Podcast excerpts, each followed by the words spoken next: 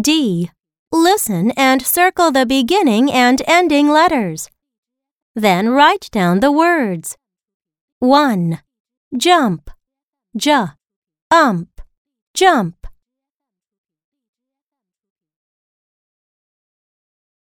2. Nut. N. Ut. Nut. 3. Mum. M. Um. Mum. 4. Gun. G. Un. Gun. 5. Hug. H. Ugh. Hug.